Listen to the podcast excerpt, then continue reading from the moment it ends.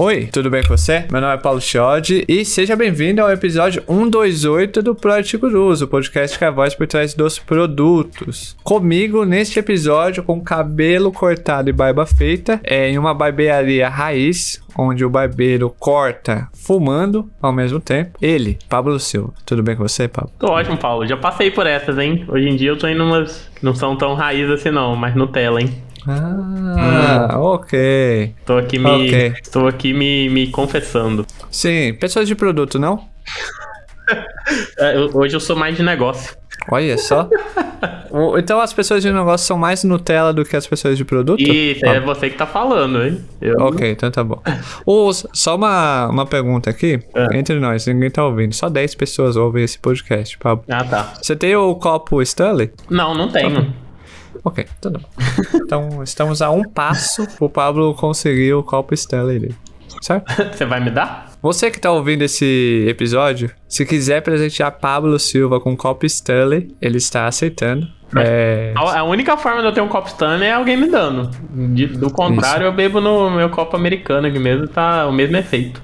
Para tomar um café é, feito numa prensa francesa com o seu leite de amêndoas, certo, Pablo?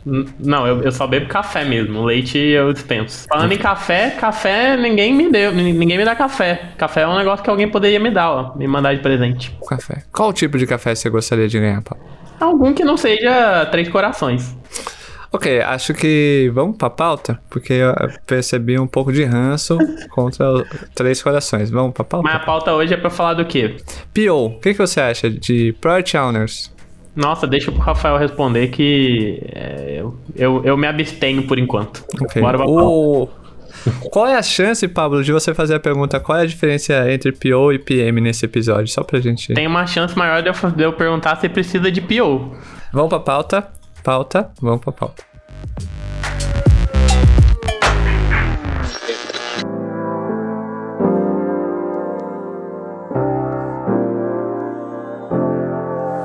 O Product Owner é um dos papéis descritos no Guia do Scrum. Esse guia é uma estrutura que propõe uma forma de pensar e de praticar os princípios de agilidade no trabalho do dia a dia.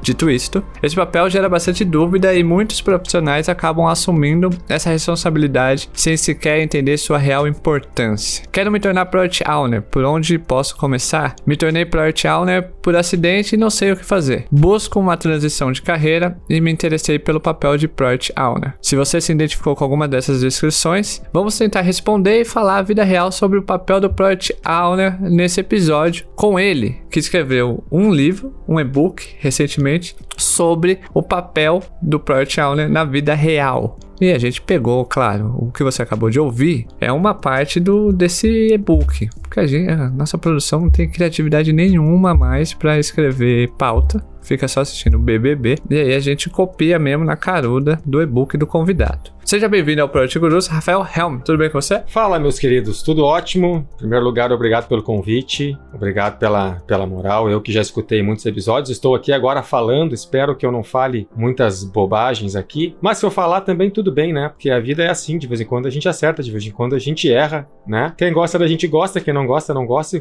e vamos em frente. É isso. Ô Rafa, vou começar com a pergunta mais fácil já feita para você na sua vida, nessa, nesses 22 anos de vida que você tem, que é: qual é a sua história? Muito bem, né? Acho que é importante avisar, porque daqui a um pouco as pessoas vão ver a minha foto e vão acreditar que eu tenho 22 anos mesmo, porque a minha carinha é uma carinha, né, de 22. Talvez pensem que eu tenho que eu, que eu tenha 18, mas na verdade, quando a gente grava este, este episódio, né, que é março de 2022, eu estou com 43 anos. A minha história é uma história bastante convencional de quem tem a minha faixa etária, né? A gente começava como dev, né? Tô falando ali final dos anos 90, desenvolvimento de software era basicamente desktop, começando a fazer algumas coisas web, não existia PO, não existia pessoal que trabalhava com automação, não existia nem teste direito. Era analista, gerente, dev, né? O gerente mandava, a gente obedecia e o analista nos ajudava ali de alguma forma. E era estressante pra caramba, não que não seja muito ainda hoje, mas era um mundo mais simplificado, né? Tu era dev, não tinha dev mobile, dev web, dev full stack. Você era dev ou ou você era dev Visual Basic, ou, ou dev Delphi, ou dev Java, depois não tinha muito mais coisas, né? Então eu sou dessa época, né? E comecei de uma forma natural, como eu gostava muito de conversar, sempre fui bastante comunicativo, os clientes começavam a gostar de conversar comigo, daqui a pouco eu deixei de ser só programador e fazia análise e programação. Tinha uma época que o mercado anunciava vagas de programalista, né? Não sei se vocês chegaram a pegar, mas é verdade, isso não é piada. Tinha uma época que existia anúncios, estamos contratando programalistas, né? Porque era natural que você fizesse esse papel de hora análise, hora, hora dev, né? Fui avançando. Em algum momento eu comecei a ser alguma pessoa que fazia mais ou menos o que um product manager ou que um product owner faz. Isso até o final desse episódio o Pablo vai me fazer a pergunta e eu procuro responder. Eu fazia um pouco desses papéis sem nem saber que, que, que, que era esse o, o, o os nomes que mais tarde a gente ia encontrar no nosso mercado. Tive a oportunidade de atuar também como como quando surgiu os métodos ágeis, eu comecei a, a, estudar e aprender, né, numa época que não tinham muitos instrutores, uma escola doida lá me deu oportunidade para começar a dar aula sobre isso. Me tornei, é o que eu não gosto de, de citar mais, porque é um, um, um digamos assim, um papel que está completamente prostituído, mas me tornei um Agile Coach, comecei a trabalhar com consultorias, ajudei o SERPRO em 2014 a implantar métodos ágeis, ajudei a, a que é um órgão público do Rio Grande do Sul, aqui também a começar a rodar com métodos ágeis, mas sempre, né, aquela sacanagem clássica com os professores, né, não apenas somente dando aula, mas sempre, sempre atuando em projetos, né? Ora como PO, ora como Product Manager, ora sem saber muito bem se eu era um ou outro né? E até, até hoje sigo envolvido em empresas de produto, me considero uma pessoa de produto, né? Em algum momento aqui do nosso papo eu quero falar mais sobre esse tal de pessoa de produto, né? Mas até hoje sigo sendo uma pessoa de produto. Atualmente estou num papel mais estratégico na YouMove mais Nutella, né? Virei um cara de negócio, né? E agora eu sacaneio o PO, né? E essa é a minha história. Sou casado com a Aline, que é a minha primeira namorada. Começamos a namorar com 17 anos, estamos juntos até hoje. Tenho um filho de 22 anos e tenho uma Yorkshire, né, que se chama Vida, que faz o que quer comigo. Sou completamente dominado por ela. Então vocês já sabem a partir daqui que vocês não devem acreditar em tudo que eu falo, porque eu não tenho muita moral. Vamos em frente. Oh, acho que isso fala muito quem é o Rafael, certo, Pablo? Com certeza. O... Quem fica uma coisa hoje? Aí, Paulo, serve para você de ensinamento aí pro seu casamento. Tem, pede uma dica pro Rafael aí, ó. Tá, tá bem raro ficar tanto tempo junto. 30 anos. 30 anos, não? Caramba. 30 anos juntos. Você também, Pablo. Você começou a se relacionar, a namorar recentemente, hein? Recentemente. É, um, um, beijo para a senhora Talita. Senhora Talita, namorada do Dom Pablo. Seu momento romântico aqui, hein? Não? Um momento, tô me sentindo o Rodrigo Faro. Uma pergunta, né? O Rafa, na, na, quando ele contou a história dele, ele falou da parte que ele é dev, da parte que ele é Agile Coach. Por ele ser Agile Coach, tem uma pergunta que não é, não é sobre o assunto do episódio, mas eu não vou perder a oportunidade que o Pablo já tá rindo porque sabe que eu não perco a oportunidade de uma bela polêmica. Registraram a palavra agilista, Rafa. Qual é a sua opinião sobre isso? Dá para falar palavrão aqui? Como é que é? Pode, pode falar o que você quiser. Cara, foda-se que registraram. Isso, isso é insignificante, esse ato. A galera ficou puta, a galera ficou nervosa. Ai, meu Deus, que absurdo. Olha, é a mesma coisa que eu chegar agora que eu registrei a palavra engenheiro.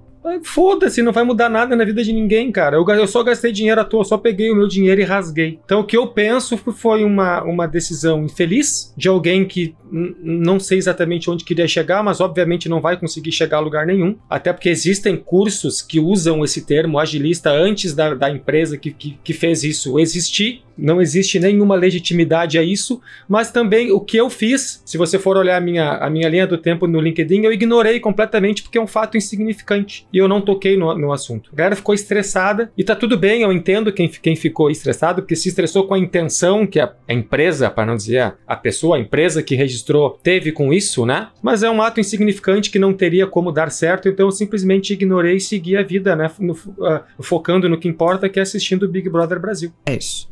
Aí, agora só faço um disclaimer aqui que o Project Curioso não se responsabiliza pela opinião do convidado, ok? Só pra gente nos proteger aqui. Uma coisa que, que é bem bacana, ó, Rafa, da sua história é que deve Agile Coach e cofundador da maior conferência de UX Design do Brasil. É o como que essas coisas se conectam para trazer o Rafael Helman de hoje? Boa pergunta. É importante citar né, que eu não sou designer, não sou um profissional de UX e sou um dos, dos cofundadores ali da UX Conf BR, né, junto com o Thiago Esser, que é um designer que atualmente mora na Alemanha, junto com Pedro Beleza, que é um designer também que atualmente está aqui em Porto Alegre atuando no Secret. Que eu penso que eu sou uma pessoa de produto, sempre fui uma pessoa de produto, horas como dev, horas como analista, horas como product owner ou product manager, e em algum momento tendo uma carreira plano B, né, que eu seguia sendo uma pessoa de produto na empresa que eu trabalhava e na minha empresa ministrando treinamentos e atuando como agile coach. Né, que também, diga-se de passagem, é um termo que eu não gosto, gente, porque algumas empresas começaram a vender cursos que formam Agile Coach. Eu acho que só o tempo forma Não dá para ganhar 10 mil reais depois de duas semanas? Ah, não também tem, tem isso. Mas então por isso que eu não uso mais o termo Agile Coach. Eu, eu, eu comecei a dizer que eu sou, é, na, na época, né? Eu dizia que eu era Product Owner na You Move Me e consultor e instrutor pela White Tech, que é a minha empresa que eu atuava como Agile Coach, agora eu chamo de consultor.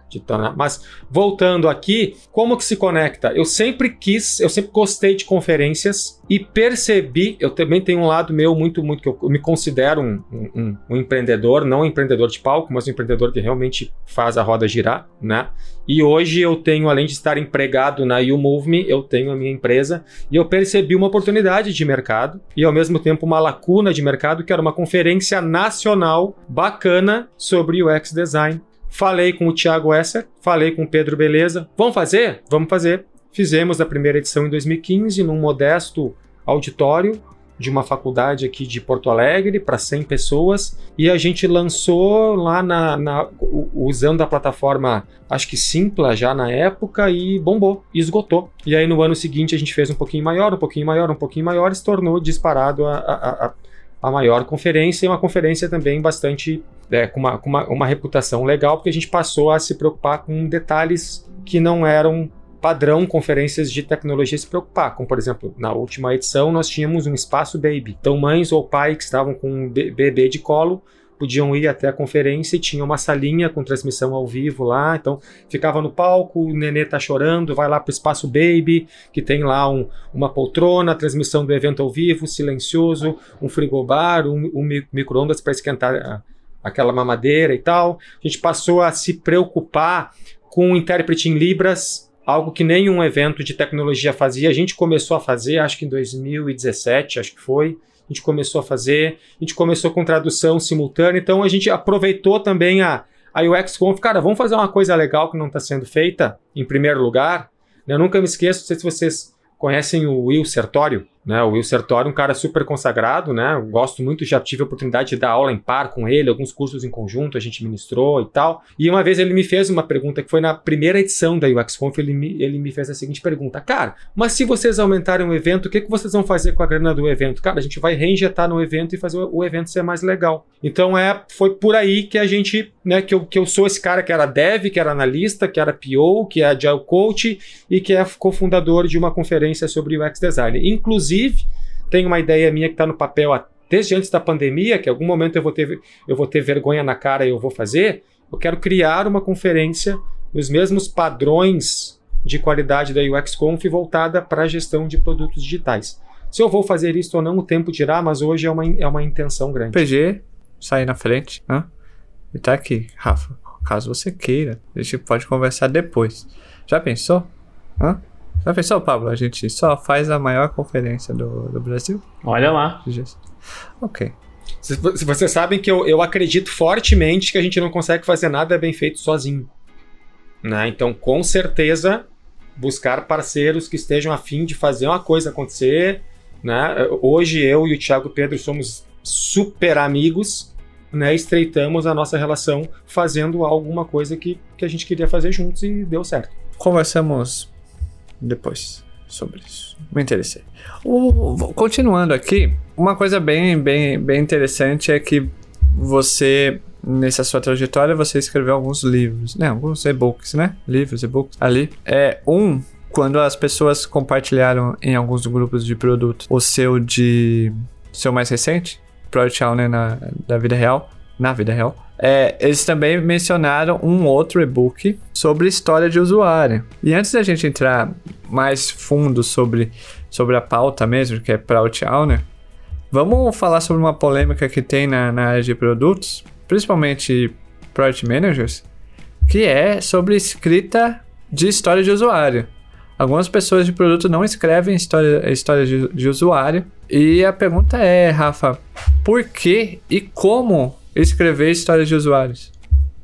Bacana. Um, só para colocar ordem nas, nas, nas, nas, publicações, né? Eu publiquei esse ano esse e-book você citou, Product Owner na Vida Real. Eu publiquei em 2013 o e-book de histórias de usuário. E em algum momento no meio do caminho, que eu não me lembro exatamente o ano, eu publiquei pela editora Casa do Código um livro é, sobre Extreme Programming. Né? Então tem um livro lá na Casa do Código. Se, se pesquisar no Google casa, uh, livro Extreme Programming Casa do Código, vai achar um livro lá que eu escrevi junto com Daniel Yildit, Guilherme Lacerda. O link, o link dos livros estarão na, na, estará na descrição desse episódio. Coisa boa. Buenas, vamos lá. Vamos falar um pouquinho sobre a história de, de usuário, né? E vamos lembrar primeiro que nos anos 80 as pessoas já desenvolviam software no modelo cascata e tinham sucesso, empresas ficaram ricas, né? Criando software nos anos 80 no modelo cascata. Então, não necessariamente você é obrigado a utilizar alguma prática específica para o seu produto ter sucesso, para sua empresa ter, ter sucesso, né? O que é que eu penso? Eu penso que normalmente entre a gente tá conversando ali com eu vou chamar cliente aqui para simplificar, né? Está conversando com aquele demandante que tá, ah, olha só, precisamos muito deste relatório. Ah, olha só, precisaria muito desse gráfico de pizza para não sei o quê. Ah, olha só, precisamos criar aqui uma notificação quando acontecer tal coisa. Quando a gente está conversando com este stakeholder, cliente, chefe, sei lá quem, até a gente de fato conseguir priorizar para o time desenvolver, normalmente passam-se algumas semanas, né? Porque eu sempre digo que eu não conheço o backlog do nosso público ouvinte aqui, mas se fosse um jogo de poker, eu apostaria todas as minhas fichas que o backlog deles é maior do que eles gostariam que fosse. Então, se o meu backlog é maior do que eu gostaria que fosse, e eu não sou um computador, eu sou um ser humano, eu não tenho memória para registrar tudo, conforme eu vou descobrindo, eu preciso registrar. Então eu registro prototipando e eu registro também escrevendo como o software tem que funcionar. Porque num protótipo, por exemplo, eu não consigo prototipar de, forma visual que tem que salvar um log. Eu não consigo uh, efetuar um protótipo visual que deixa claro como uma regra de negócio acontece. Então, eu, eu entendo que as histórias de usuário ajudam a gente a documentar. Elas têm um template que tem uma narrativa e, e, e vários critérios de aceitação, e o, o, mágico da história são os critérios de aceitação no formato de dado que, quando então, porque ali eu começo a documentar os, os comportamentos que o software de fato vai ter, que a funcionalidade vai ter, dado que uma pré-condição, quando a ação do usuário, então a reação que o sistema tem. Fica fácil do time de dev conseguir entender aquilo, fica mais fácil do time de dev estimar, Cada critério de aceitação é um convite à automação de teste. Fica muito mais fácil você automatizar uma, uma, uma funcionalidade quando você parte de uma história de usuário. E também vai ficar mais fácil de você testar, né? Se você tem um time de qualidade, tem aquela segmentação, ah, o dev faz, alguém testa. O, uma história de usuário, quando bem escrita, ela é um plano de teste. Né? Então eu acredito fortemente na prática da história de usuário, mas eu também entendo que você não precisa utilizar a prática, a prática de especificação no formato de histórias de usuário para entregar software com sucesso, com qualidade, respeitando prazo e orçamento. Né? Mas é uma prática que eu gosto bastante e sempre que eu sou é, é, consultado, sempre que eu participo de um projeto, eu sugiro que seja adotado essa prática. Para quem não sabe nada do que eu estou falando, tem o link aqui então, né, no, do, do e-book de histórias de usuário, que ele ensina de fato como você pode escrever. Eu falo, tem um breve início de texto de evangelização ali, digamos assim, do porquê é importante especificar os requisitos, um pouquinho de, de uma justificativa porque eu acho que histórias de usuário é legal e um exemplo ali para ajudar a pessoa a começar. E precisa oh. ser só o Product Owner ou o Product Manager que escreve histórias? Não precisa. Por que, você acha aí, que vamos lá. automaticamente, quando alguém fala assim, ah, tem que escrever história, o time já joga em cima do, do PO ou do PM? Normalmente porque a gente tem uma história Nós temos uma, um, um fato histórico que é ter um analista no projeto que documenta. Né? Então, quando a gente volta lá para os anos 90, como é que era software? Era um inferno, né? Você começava um novo projeto. Você ficava três meses só documentando, só escrevendo casos de uso. Então, tinha um documento lá de 150 páginas, três meses de projeto rolando, 150 páginas. Ó, oh, tá aqui a, o software, né? O cliente te visita para tomar um, um, um, café, você não tem nenhum protótipo, nenhuma tela, nada para mostrar para ele, tem um documento de um quilo e meio né, para mostrar para ele. E se ele te visita para tomar café e para te falar que ele mudou de ideia, você chora, né? Porque você já fez a análise do, do, todo. Então nós temos esse legado de ter alguém que escreve. E eu entendo que talvez esse, esse, esse legado, psicologicamente, se as pessoas se, se dar conta, levam a isso. Mas eu entendo que as melhores histórias de, usuários são aquelas histórias de usuário que são escritas de forma colaborativa. Por exemplo, quando eu trabalhei pareado com o Thiago Esser, que é, é, é esse designer que está comigo na, na UXConf até hoje, nós escrevemos junto as histórias de usuário. Tem histórias de usuário super super complexas que eu escrevia junto com o dev. Cara, me ajuda aqui porque eu não estou conseguindo mais. Quando eu trabalhei num, em, em, um projeto num órgão, num órgão público aqui do Rio Grande do Sul, o pessoal de, de qualidade de teste escrevia as histórias de usuário comigo. E eu, e eu, fui, e eu trabalhei é, como, como, é, é, como consultor, né, como agile coach de um projeto com a, PGFN, que é a, Procuradoria, a, a, a Procuradoria Geral da Fazenda Nacional em São Paulo, aonde eu, eu treinei o cliente, o cliente escrevia as histórias de usuário. Então, normalmente é comum o PO escrever as histórias de usuário, mas não é uma regra. Alguém precisa escrever. E quando a gente entrega a história de usuário para o time, ela já tem que ter sido, ela já tem que ter sido refinada. Porque eu, eu, entendo que quando uma história de usuário é escrita e a gente faz um refinamento antes de, de, de por exemplo, fazer a nossa, o nosso planejamento da sprint, a nossa chance de entregar certo na primeira tentativa é gigante. E eu busco, né, quando eu atuo como PO, entregar certo na primeira tentativa sempre que possível. Eu acredito que prototipação, que histórias de usuário, que refinamento de negócio e técnico nos ajudam a entregar certo na primeira tentativa. Ô Pablo, por que, que você acha que, que tem essa, essa coisa de, de PM não. É, o PM não querer escrever história de, de usuário? Não sei se é não querer, assim, eu acho que é, como, como quase tudo, né? História de usuário é uma ferramenta. É, e a, a, a minha visão é que ela é uma ferramenta de comunicação, né? Ela serve para comunicar uma intenção que a empresa tem de entregar algo. No caso, o time ele tem de uma solução de algo que a empresa quer. Né? Por isso que eu acho que toda, toda a história do usuário deveria ela deveria deixar claro qual é o valor que, que aquilo ali vai gerar para a empresa no final, ou, um, ou pelo menos o épico. Né? Uh, o que eu vejo nisso é, não é uma falta de vontade em si, é que talvez eles ou o PM usa outra ferramenta ou ele acha que se ele trouxer o problema, o time pode escrever as histórias, ou seja lá aquilo que o time entende que vai clarificar como resolver o problema. Para mim, o mais importante do que a história de usuário, que é uma ferramenta, é qual problema a gente quer resolver com aquela entrega.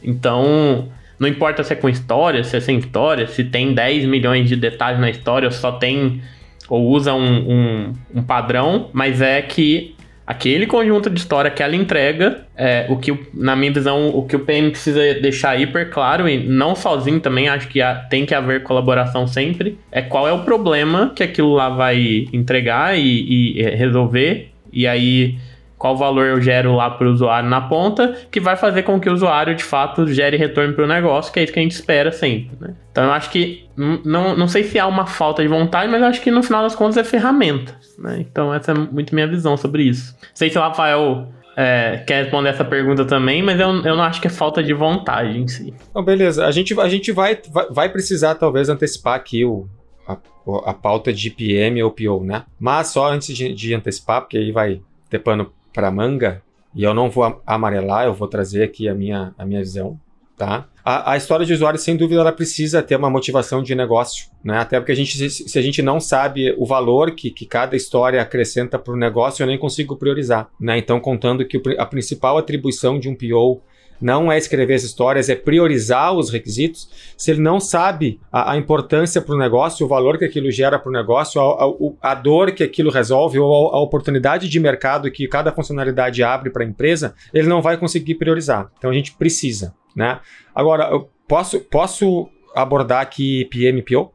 É, o, o, eu acho, vamos abordar isso, mas eu, eu queria que você respondesse antes. É, por que, que você acha que a gente não consegue chegar no. Aí eu acho que você vai ter que responder de qualquer maneira a diferença. Mas é porque, cara, a gente tá falando isso há muito tempo. Eu lembro lá, assim, desde que eu entrei nessa, nesse mundo de produtos, acho que tem uns sete anos. Eu, eu escuto isso lá desde sempre. Ah, é PO ou PM? Por que, que, por que, que a gente ainda não conseguiu chegar, convergir sobre o assunto? É, é, eu queria sua opinião sobre isso, assim. Porque hoje eu acho que pro PO tem um efeito negativo no mercado. Porque toda vez, como recrutador, por exemplo, às vezes eu olho, eu olho, entro no LinkedIn, vejo PO e falo, ah, PO acho que. Não, por exemplo, no iFood aí não tem PO, só tem PM. Então, naturalmente, as pessoas têm um viés de tipo, olha pro PO e fala, ah, não vou contratar, porque eu tô procurando um PM. Mas várias vezes eu vi essas coisas serem a mesma coisa. E aí é só porque tem um, um, título de PM, a empresa chama de PO e a galera já tá aí perdendo. Então eu queria entender, na tua visão, por que, que a gente há tanto tempo falando sobre isso não consegue convergir? Por que, por que, que você acha que isso acontece? Legal. Primeiro que eu acho que, que a, a, tem a maldição do termo manager ali que pessoas acham que é mais sexy. Apesar de eu, de eu achar que owner é mais sexy que manager, né? Mas tem, tem uma disfunção aqui. Primeiro, deixa eu fazer um parênteses aqui, tá? Quando a gente olha para a medicina, está muito claro as fronteiras, né? Você tem o endocrinologista, cardiologista, clínico geral, otorrino. Quando a gente olha para o nosso mercado, vou, usar um outro termo aqui, desculpa, mas é para ilustrar bem. Quando a gente olha para o nosso mercado, é uma putaria. É uma putaria. Tu tem o cara lá de dois anos de experiência que é head de design, né? Tu tem o, o cara lá que entrou ontem que fala que é dev full stack. Então é, é uma bagunça. E nessa bagunça, se você for no LinkedIn, quem está ouvindo a gente aqui agora, continua ouvindo, né? Não, não, não dá pausa, continua ouvindo aqui, mas abre uma aba aí no teu browser, né? Ou no smartphone, abre o, o Safari aí, ou, ou Chrome, ou, ou abre o, o, LinkedIn, vai até o LinkedIn e digita Product Owner Vagas. Abre uma outra aba no, no LinkedIn, Product Manager Vagas. Você começa a ler a descrição das vagas, é a mesma coisa. Então é uma bagunça. Então o Product Owner da empresa B pode fazer a mesma coisa que o Product Manager da empresa A e vice-versa. Qual é a minha visão sobre isso? Deixando claro que a gente está falando de algo que não existe nenhum regramento, então cada um vai ter a sua opinião e ninguém está certo e ninguém está errado. Product Manager é um papel estratégico. Product Owner é um papel tático. Nos contextos onde ambos existem.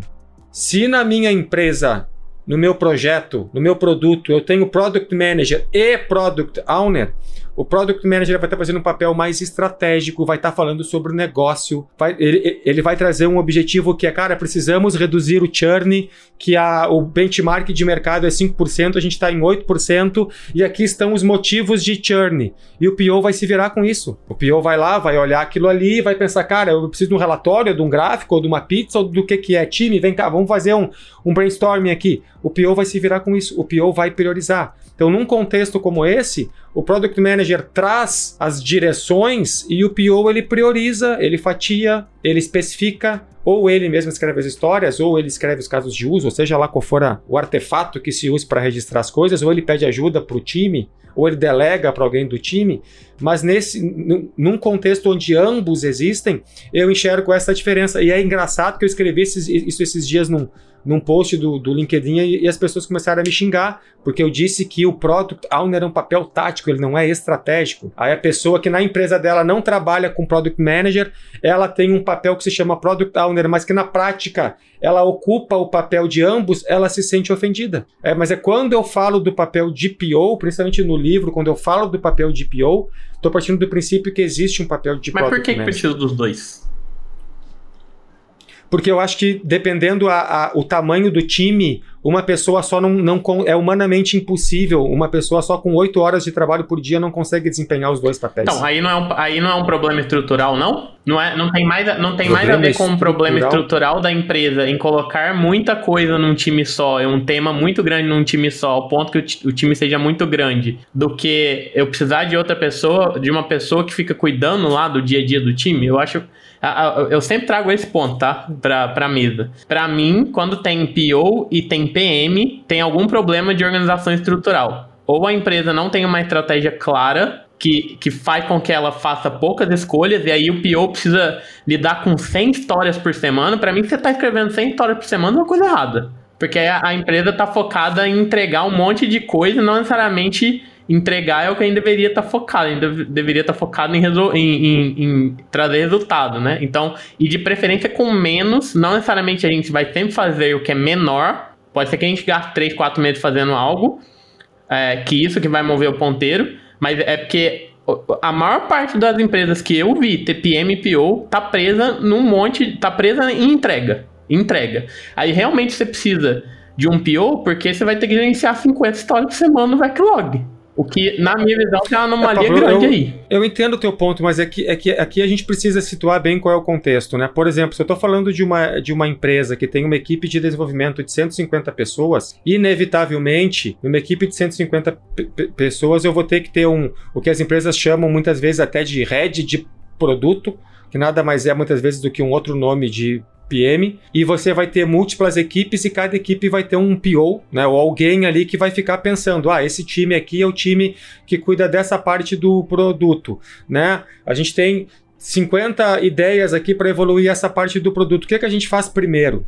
Né? Então essa pessoa vai estar conversando com o head de produto para entender, para priorizar, para manter o time, de, né, o time ali focado e na, na, na, na, naquilo que cada um faz de melhor né? Mas essa, essa questão de, ah, mas preciso ter PO e PM e tal, é a mesma coisa que eu, que eu chegar, eu preciso ter dev teste. Em alguns contextos, eu só tenho dev. Um dev testa o tra trabalho do outro e funciona. Em alguns contextos, dado o contexto, eu preciso ter pessoas que estão focadas full time em fazer teste. Né? Então, é difícil a gente, a gente tentar cravar uma resposta aqui, né? Mas normalmente, quando existem os dois papéis, eu vejo isso. O PM está mais focado em estratégia e essa pessoa que atua como PO está mais focada em priorizar e entender qual feature eu vou fazer primeiro para resolver aquele, aquele problema de negócio que o PM ou Head é, de produto me apontou. Mas a gente precisa ter muito cuidado aqui, porque o, a forma né, como a empresa é organizada e o produto digital que, que, ela, que ela entrega também, até as características técnicas,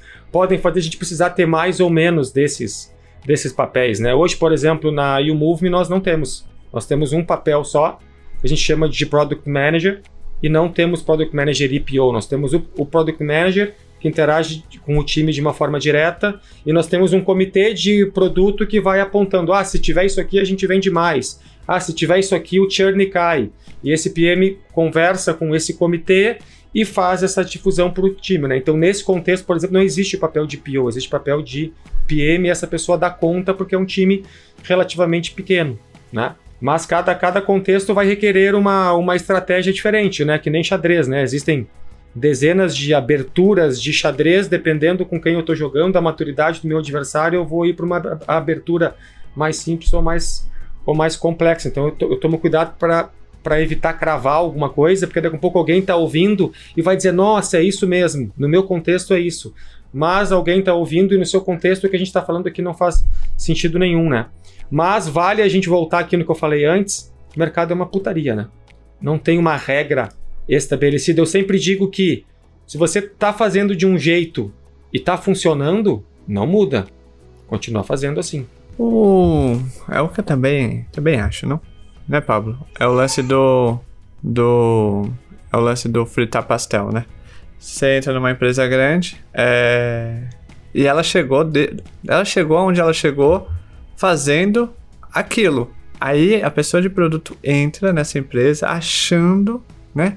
Com uma expectativa de que ela vai mudar a empresa total. Não, vou trazer, vou colocar aqui Marte Kega. Não, vamos fazer continuous discovery. E isso e aquilo. É óbvio que depois de seis meses essa pessoa vai estar frustrada e achando que o problema tá nela, né? Eu não tá nela. É porque ela tá. Ela entrou num jogo em que o time que tá ganhando não vai mudar, pô. Não tem por que mudar. Dificilmente, é. Tá ganhando, tá funcionando. É, mas aí é verdade. Mas agora deixa eu, eu, trazer um ponto, né, que vai contra o que eu mesmo falei aqui, né? Vocês não precisam me contrariar, eu mesmo me contrario, né? Que é o seguinte, cara, se tá funcionando, não não mexe, ok. Só que tem casos que o, o, o, o negócio, o mercado, né, o business daquela empresa de produto é tão quente, é tão bacana que mesmo fazendo errado eles têm sucesso economicamente falando. E aí que é a treta da pessoa de produto começar a conseguir mostrar pro CEO ou pros stakeholders ou pros investidores, cara, a gente tá fazendo errado. Ah, mas a gente cresceu 30% em seis meses a média de mercado é 5%. Mas a gente podia ter conseguido crescer 80% se a gente fizesse certo. E é aí que a gente começa a ter estresse, né? Porque às vezes a gente, a empresa está tendo sucesso não é por causa daquela forma de trabalho, é apesar daquela forma de trabalho está tendo sucesso. E é aí que a gente sofre muito. Eu vejo muito, galera, quanto a gente desperdiça tempo fazendo coisas que não precisaria fazer. Esse acho que é mais comum. Sem né? validade, de, né? Sem a gente validar de fato, sem a gente. Tem, tem, tem, tá cheio de empresa de produto que não tem designer, que não, que não, não, não faz pesquisa de mercado, não faz benchmark. Ah, conversa com o CEO, o CEO fala, ah, cara, faz assim que assim vai dar certo, eu vou lá e faço porque ele mandou mandou, tá pagando o meu salário, mandou, não me, não me enche o saco, eu faço o que ele pediu, se deu certo, show, se não deu certo, azar é dele, eu ganho o meu salário e tá tudo certo. É, é, é, é a, quando eu começo a pensar nisso, me dá vontade de correr para as montanhas, assim, eu, eu tô falando sério, assim, quando eu começo a pensar nisso, me dá vontade de mudar tá, de área. Acho que muita gente tem, daqui a pouco a gente fala sobre, sobre isso. Ô, ô Rafael, mas é, assim, eu concordo 100% com você que às vezes a, a empresa cresce porque ela tá no mercado que é um oceano, um grande oceano azul, apesar de ter poucos ainda né? É, que, beleza, é tão mal servido que mesmo ela mal servindo, ela cresce, né? A gente ficou muitos anos nisso com banco. Hoje, é, as coisas estão mudando, mais competitividade, melhorando a experiência e assim vai, né? A gente era refém de poucas, poucos bancos. Mas, assim, eu concordo que a pessoa de produto que está lá na ponta vendo, ela pode até alertar, mas eu não concordo com você que é. Acho que você nem falou isso. É, só para deixar claro, eu não concordo que é responsabilidade da pessoa de produto, porque para mim quem tá olhando o negócio deveria estar tá validando se o modelo de negócio tá ameaçado ou não, seja lá pelo que. Eu acho que ela pode alertar, mas eu acho que é uma é a gente colocar um peso muito grande é, em alguém que tá lá na ponta e muitas vezes não tem nem, nem, nem enxerga, nem mal enxerga a estratégia da empresa. Assim, quando há estratégia, né? Então eu acho que é assim, vale a, a o PM ou PO, seja lá o nome que a, que a empresa dá, para mim é, tá, é, hoje é quase a mesma coisa. Né? Só quando tem os dois que tem um negócio estranho que eu ainda continuo achando. Mas é, eu acho um peso muito grande. Ela pode influenciar, ela pode alertar, ela pode falar, ó, aqui tem oportunidades, mas eu acho um peso muito grande para alguém de produto, porque para mim quem decide negócio é negócio, não é produto. Produto influencia e olha lá. Pelo menos é, que é a minha visão que é hoje que eu vejo nas empresas. O que, que você acha disso? o Rafa ficou quieto, hein? Hã? Eu fiquei esperando se era pra eu, pra eu falar ou não, né? É, cara, essa, essa, essa nossa. Eu entendo o teu ponto, mas aqui a gente vai entrar no sexo dos anjos, né? Depende muito de cada contexto, né? O que, que eu penso? Primeiro, eu preciso ter alguém do lado, né? Do lado das pessoas de produto que se preocupa, cara, deixa eu entender o que o negócio precisa para ter certeza que o time vai estar tá fazendo coisas que realmente são importantes e que vão agregar valor. Preciso ter alguém. E por que, que eu preciso ter alguém desse lado? Por que, que eu não posso, ah, não, deixa para o time, o time decide. Cara, qual é a nossa realidade de mercado hoje? A nossa moeda é um lixo, nossa moeda não vale nada, e, e, a cada três ou em três meses o meu dev mais foda pede demissão porque ele vai trabalhar remoto para um país do exterior e vai ganhar em dólar ou em euro. O meu time muda o tempo todo. Então eu preciso ter alguém ali que tem essa, essa visão e daqui a pouco eu vou pagar uma grana para essa pessoa mais alta, o mercado é assim. Eu vou achar a pessoa legal, vou meter uma grana nessa pessoa full para essa pessoa ficar aqui e essa pessoa vai estar tá entendendo o que o negócio precisa e vai estar tá, e vai tá conseguindo levar para o time ao time. Faz isso aqui, que isso aqui é o certo a ser a ser feito. Claro que dependendo do, da, da, taxa de turnover da empresa, eu consigo engajar mais o time ou não, e aí dependendo de cada contexto. Graças a Deus, por exemplo, lá na YouMove,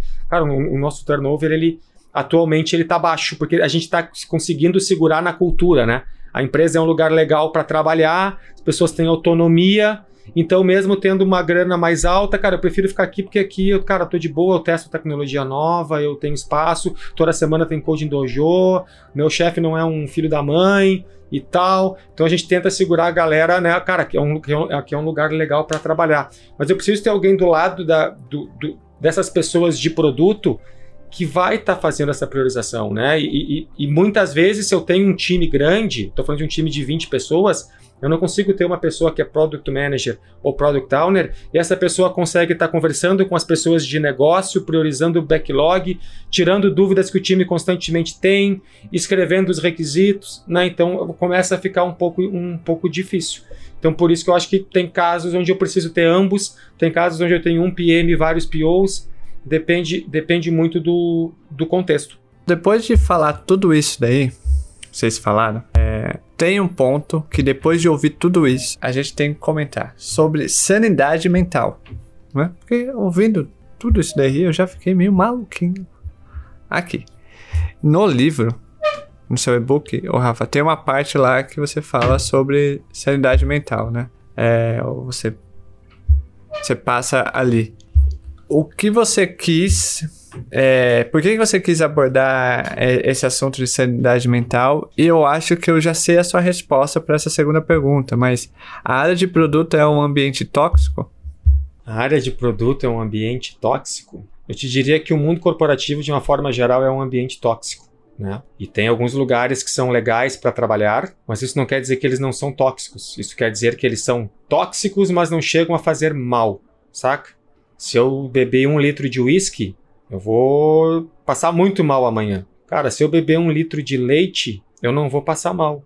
Mas o leite que eu compro no supermercado não é o leite que sai da vaca, é um produto terrível. É um produto. Né, quem sabe que produto é esse não bebe. E a gente tem hoje muita empresa legal para trabalhar que, na verdade, é menos tóxica do que as outras. E o que, que eu quis dizer com manter a sanidade mental? Porque eu, eu, converso, eu sou aquele cara que Agora a gente não tem evento presencial mais, agora que vai voltar, né? Mas eu sou aquele cara que vai nos eventos lá, nos eventos presenciais, e fica só lá fora tomando café e trocando ideia, conversando e conhecendo pessoa, e, né? E fiz várias amizades em, em conferências, né? E, cara, eu converso com a galera de uma forma geral, a galera de uma forma geral trabalha, trabalha, trabalha, trabalha, chega no final do dia com o sentimento de que o dia não rendeu, não consegui fazer nada. E quando a gente fala da galera de produto, das pessoas de produto, seja lá head de produto, product manager, head de design, product owner, o que for, cara, muitas vezes é, é, é insano. Porque você tem métricas, tem indicadores, você conversa com os usuários, tá tudo te mostrando que o produto precisa ir para a esquerda e a galera de negócio diz: não, vamos para a direita, que para a direita é onde está o dinheiro. E tu sabe que não é. Nesse sentido que é muito difícil de manter a, a sanidade mental. Então, no livro de PO, quando eu falo de sanidade mental, é, é nesse contexto, né? o contexto de puta merda, velho. Eu tenho evidências, eu tenho prova, tá tudo me mostrando que eu tenho que vir para cá, mas eu preciso provar que eu preciso vir para cá. E, só, e, e, aí é engraçado, né? Porque quando uh, os indicadores de negócio são apresentados, uh, os OKRs são apresentados, eles justificam né, para onde a gente tem que andar. Mas quando a gente traz as métricas de produto, elas são em muitos contextos ignoradas, né? Como é que a gente faz aqui? Eu, o que eu tenho utilizado na minha trajetória é, é, é, isso é uma coisa que eu, que eu levo para minha vida como um todo, é ter papo reto quando é necessário, tá? Chegar pro cara e dizer, cara, vamos, bater, vamos tomar um café, cara, olha só, bullshit, aquilo que tu, que tu falou lá, cara, não é real. O mundo real é esse aqui, olha aqui, vem cá que eu vou te mostrar. Entra comigo, eu vou fazer uma entrevista com os usuários, tu vai entrar, tu vai ouvir, se tu não puder entrar, eu vou gravar, tu vai ouvir. É, ter um papo muito reto com as pessoas, mas eu entendo que eu só consegui ter papo reto com as pessoas de negócio depois dos 38 anos, depois de experiência, depois de já estar numa empresa há muito tempo, de, de ter já conseguido me provar. Então é uma falácia também eu chegar aqui e dizer à ah, pessoa, só que se você está ouvindo, você precisa ter um papo reto com as pessoas de negócio, porque em alguns contextos não existe uma segurança para a pessoa ter esse papo reto, né? O contexto não abre essa possibilidade de você ter um papo reto. Se você for ter esse papo reto, você vai ser ejetado em alguns casos, né?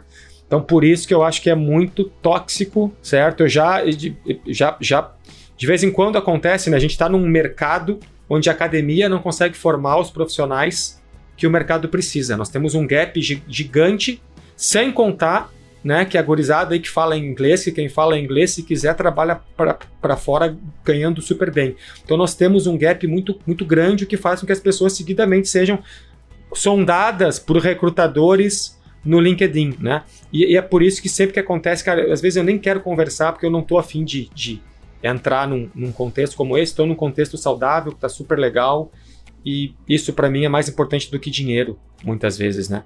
Claro que todo mundo tem, tem, tem que pagar as contas, né? A gente não trabalha só para ser feliz, né? Claro que se eu puder trabalhar para ser feliz no lugar que eu tô ótimo, eu tenho que pagar as contas. Mas se você conseguiu achar um lugar onde tá fluindo a, essa comunicação, existe uma transparência, cara, toma cuidado para não aceitar uma proposta para ganhar muito mais num outro lugar, sem validar antes, sem fazer aquilo que os repórteres fazem, né? Sem pesquisar se é news ou é fake news antes de você ir para um ambiente super tóxico e colocar em xeque a sua sanidade mental. É com esse recado do Rafa que a gente se encaminha para o final desse episódio. Então, por favor, né? pesquise aonde você está querendo se meter aí. Faça pergunta. Faça. Isso, eu faça... vejo um monte de gente entrando na entrevista e não pergunta nada. Aí depois entra na empresa e, e fala, ah, não era o que eu imaginava. Ué, mas você nem perguntou. É, é, perguntas básicas para fazer numa entrevista para entender sobre produto, sobre a organização de produto. Se tem carreira, como, como que a pessoa cresce lá dentro, qual que é a escada de carreira, como que as pessoas tomam decisão, se é, qual é a estratégia da empresa, como que ela se desdobra. Qual é a, se for para ser o futuro gestor, já vi entrevista que você nem fala com o gestor, é pior ainda, já desiste. É, é, seu futuro gestor, como é que ele evolui as pessoas, como que ele, quais os rituais dele com você no dia a dia, é, se tem PDI, esse tipo de coisa. Assim, tem perguntas muito básicas para você fazer que se a resposta delas ou não existir ou for não fundamentada, você já começa a saber onde você está se metendo antes de você entrar. Né? Eu, eu, eu tenho uma teoria meio polêmica, tá? Aqueles processos que exigem um milhão de coisas, nem, nem, nem entra nele. Porque se a empresa não tem o respeito de saber que o teu tempo não é infinito e começa a ter etapa 1, etapa 2, faz um teste, preenche um formulário, faz um estudo de caso, faz isso, aquilo, cara, toma cuidado. Né? Porque se, se, se, se a empresa está nessa fase de não se dar conta, cara, como é que eu vou exigir um processo de 10 horas de uma pessoa que eu nem contratei ainda? Como assim? Né? Que tem empresa que faz isso, né? Tem um, um amigo meu que está trabalhando no exterior que ele falou, cara, foi insano. E aí tem um, um momento que eu comecei a, a dizer para as empresas: olha só, eu posso investir nesse nosso processo duas horas. Tá bom para vocês assim? E tinha empresa que, que, que, dizia: não, não, então nem vamos seguir. E, tinha, e teve empresa que começou a achar: pô, legal esse cara, né? cara que valoriza o seu tempo, que é organizado, que se preocupa com isso, e para surpresa dele, teve muitas empresas que ele falou isso, e as empresas simplificaram o processo para conversar com ele, porque sentiram, meu, esse cara é um cara organizado.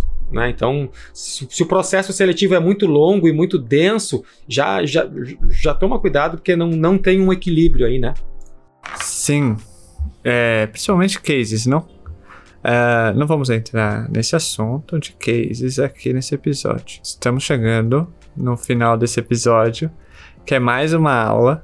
É um papo muito gostoso, muito, muito franco, muito aberto com, com o Rafa. Falamos sobre várias coisas aqui, principalmente sobre o papel de, de, de, de PO, Product Owner. Então você que ouve até aqui, quer ler, quer saber mais, é, se conecte com o Rafa no, no LinkedIn e faça o download do, dos e-books dele, que tá aqui no, na descrição desse episódio. Já quero agradecer, Rafa, muito obrigado por você ter arrumado um tempinho na sua agenda concorrida para falar nesse humilde podcast. Caras, muito obrigado pela oportunidade. De verdade, estou muito feliz de estar conversando com vocês. Estou muito honrado de, de ter o meu, o meu nome nesse hall de, de, de entrevistados aí. É, escuto, escuto vocês e sempre que precisar, Sempre que acharem que faz sentido, estou à disposição aqui, tá bom? Obrigado de coração pela oportunidade. Com certeza você voltará mais vezes. Pablo, muito obrigado, viu, pelo seu tempo. Tamo junto, Paulo. Sempre que você quiser, eu venho aqui dar, falar groselha e às vezes ser polêmico também, né? Como, sim, sim. Como, como você não gosta. Claro, eu preciso de companhia para tal lista, não? é, e você faz parte. Você é meu companheiro nessa lista. Tamo junto. É, Ô, Pablo, o Oversea tá chegando numa marca importante, 5 mil assinantes no, da newsletter, né? Tamo quase, hein? Quase Tamo chegando, quase. quase chegando 5 mil. As pessoas não sabem, mas tem a newsletter e tem a newsletter premium. tem as premiums agora. Sim, que é o que você paga lá, um valor. Qual que é o valor mínimo lá, Pablo? É, 5 reais por mês. Valor cinco, mínimo. 5 reais? 5 reais, não é nem o café. Porra, se... não compra nenhuma coca. Nenhuma coca. É, então você que tá ouvindo esse episódio, é, pelo amor de Deus, é 5 conto por mês. É, cinco e a gente conto. usa isso aí é, para pagar os autores Então, a gente. Às vezes a galera, ah, pô, tá escrevendo, vai. Não, a gente usa 50% desse dinheiro para pagar os autores e o resto para pagar os custos da, da operação. Então, assim, a gente não. É muito mais para apoiar o projeto e a gente conseguir crescê-lo do que em si a gente ganhando alguma coisa com isso, porque eu e o ex, a gente já a gente trabalha em tempo integral, né? Então a gente não depende da PMLR para viver, né? Então isso é mais para aí a gente ajuda uma galera criando conteúdo todo, tudo original toda semana. Então, se quiser apoiar a gente para crescer o projeto, tá aí uma oportunidade. É com esse jabá de Pablo Silva que a gente encerra o episódio. Então, por favor, se inscreva na newsletter pra gente chegar a 5 mil. Ó, tô falando a gente como se fosse o, o ah, um dos donos. Você é, é autor, tá escrevendo. Ah, ok. Faz, é... parte, faz parte. Inclusive não, inclusive, não quis pagamento. Olha que, que bom. Você ainda não quer, Paulo? Ainda não. Calma. Quando eu, eu souber que o Project Oversee tá pagando três dígitos, aí eu já vou querer meu. Vou querer meu dinheirinho pelos artigos que eu O de pastel, você vendeu pastel com aquele artigo, hein? Vendi. Se eu, se eu, ganha, se eu ganhasse um real por curtidas e leituras, ô Pablo, eu estaria rico, não? Eu estaria cortando meu cabelo em barbearias gourmets. Provável. Foi bem bastante lido. Porque é polêmica, né? Pessoal, o povo gosta de polêmica. Sim, eu sou, não sou nada polêmico. É... Então, por favor, gente, vamos ajudar o Project Oversee. É a crescer, 5 mil é, inscritos na newsletter e também ajudar com a parte da newsletter premium, porque é 5 conto. 5 conto para uma pessoa de produto não é nada, hein? E vocês estão pagando 7k em curso? é 5 conto, pô. Mas enfim, é, tchau. Fui.